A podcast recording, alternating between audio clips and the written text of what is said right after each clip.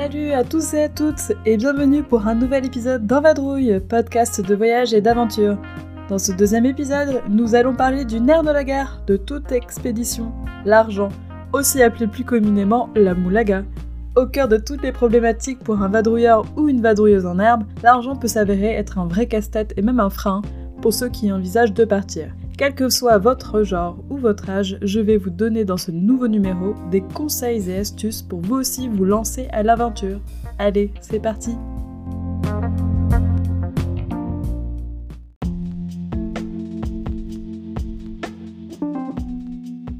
Pour ce qui est de la préparation du budget en amont, j'ai déjà mentionné des choses dans le premier épisode, comme les sites du routard pour préparer son budget, les auberges, etc.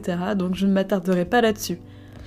Paulo Coelho, célèbre auteur brésilien du livre L'alchimiste, disait Travel is never a matter of money but of courage. Le voyage n'est jamais une question d'argent mais de courage.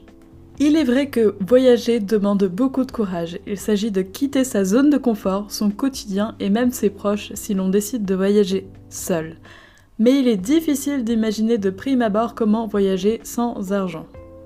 Or, voyager n'est plus un luxe réservé à une classe moyenne ou supérieure comme il fut un temps il y a quelques années, partir est devenu accessible à celui qui le souhaite. Mais comment voyager lorsqu'on a beaucoup de volonté mais très peu de moyens? Commençons par les transports. Il y a toujours les options de s'y prendre à l'avance, voire très en avance. Très très en avance. Réserver ses billets longtemps avant la date butoir permet souvent de bénéficier de nombreuses réductions. Or, si vous êtes comme moi à la ramasse et un peu aventurière, alors je vous recommande de faire de l'autostop.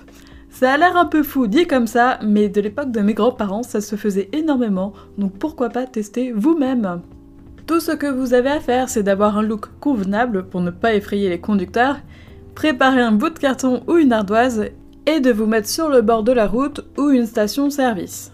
Le bon plan, ce sont les chauffeurs qui font énormément de route, évidemment. Si vous appréhendez car vous avez regardé trop de films d'horreur ou que votre entourage vous en a déconseillé sans même avoir essayé, alors un scoop pour vous.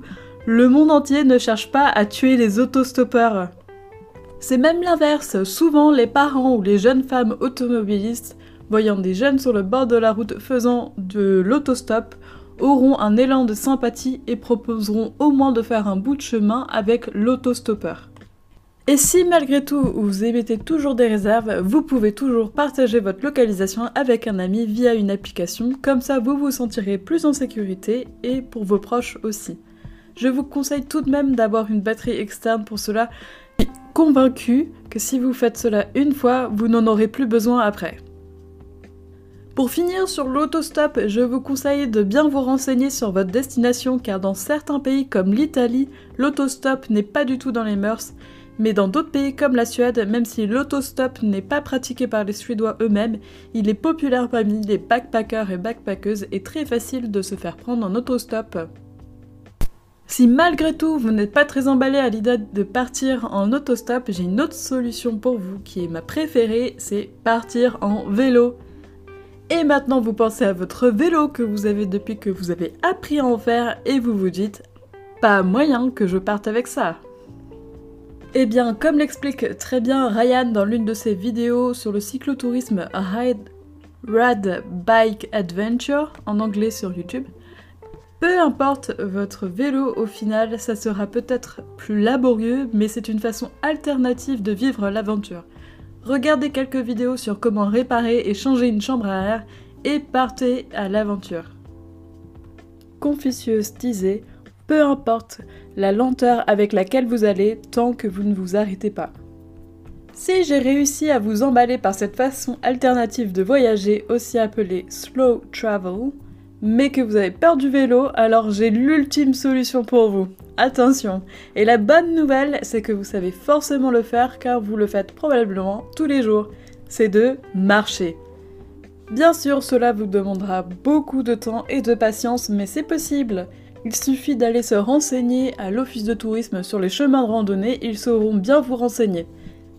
Si cette idée vous plaît, alors je vous recommande vivement de lire le livre Wild de Cheryl Strayed. Cheryl Strayed raconte dans son livre en comment en 1995 elle marcha 1700 km de Moyave en Californie au Pont des Dieux à la frontière entre l'Oregon et Washington en 94 jours. Ce livre a d'ailleurs été adapté en film du même nom sorti en 2014. Pour les applications, celles qui m'ont été recommandées pour le cyclotourisme mais qui peuvent s'appliquer aussi pour la randonnée, Komoot et GeoVélo qui vous permettent de planifier votre route avec les spots à ne pas manquer en chemin. Et vous connaissez sûrement Strava qui est le réseau social des cyclistes, mais pas que. Cette appli n'est pas indispensable, mais c'est sympa pour euh, vous souvenir des chemins que vous avez faits et les statistiques souvent compatibles avec les montres connectées. En application, vous avez également l'excellente application maps.me. Elle vous permet de télécharger les cartes de votre destination et de les consulter hors ligne. Le signal n'est beaucoup moins précis que si vous êtes avec euh, Google Maps euh, avec vos datas, mais c'est bien pratique pour trouver notamment les points d'eau pour remplir vos gourdes d'eau. Maintenant, si vous êtes décidé à partir, vous vous demandez sûrement comment vous allez pouvoir vous loger à moindre coût. Il existe de nombreux sites pour trouver un endroit où poser sa tente ou même loger gratuitement chez l'habitant. Il existe évidemment la solution la plus connue, l'application et site internet Couchsurfing. Cette application permet de mettre en relation, comme son nom l'indique, les propriétaires ou locataires avec des voyageurs qui souhaitent un toit pour une ou plusieurs nuits. Or, cette application, comme vous le savez peut-être déjà, est devenue payante et cet été j'ai rencontré plusieurs utilisateurs de longue date qui ne sont plus satisfaits avec cette application. Alors voici quelques alternatives. Pour les francophones, il y a le groupe Les Couchsurfeuses sur Facebook. Ce groupe est réservé aux femmes comme indiqué, mais il est très efficace et les membres du groupe font souvent preuve de grande solidarité entre couchsurfeuses.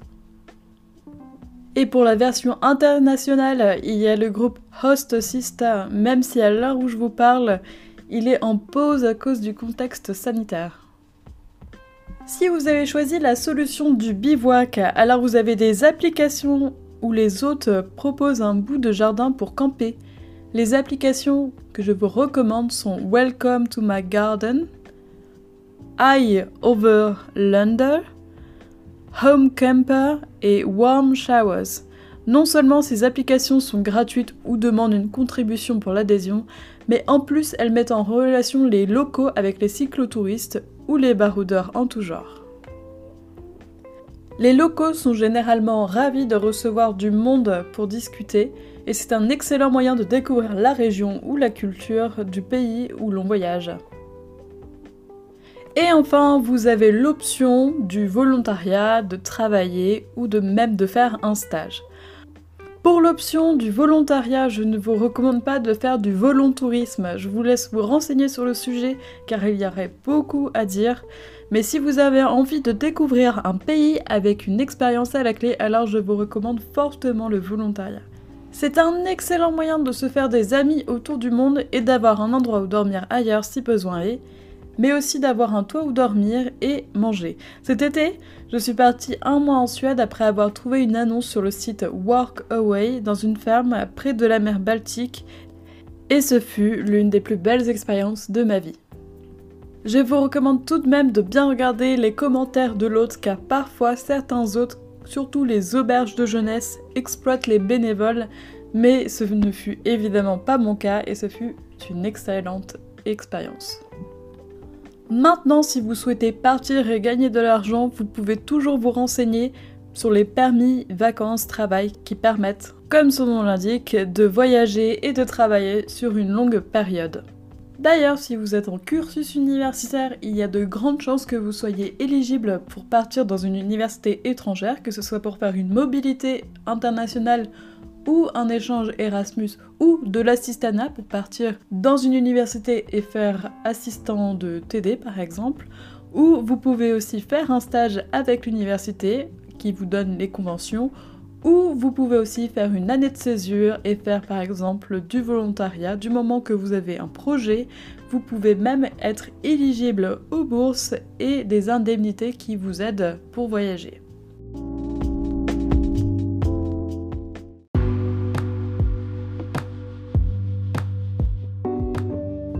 Un vadrouille, c'est fini pour aujourd'hui. Merci d'avoir écouté jusqu'au bout. On se donne rendez-vous dans deux semaines à 18h pour un nouvel épisode. Le podcast est disponible sur toutes les plateformes de streaming et en attendant, prenez soin de vous. À très vite.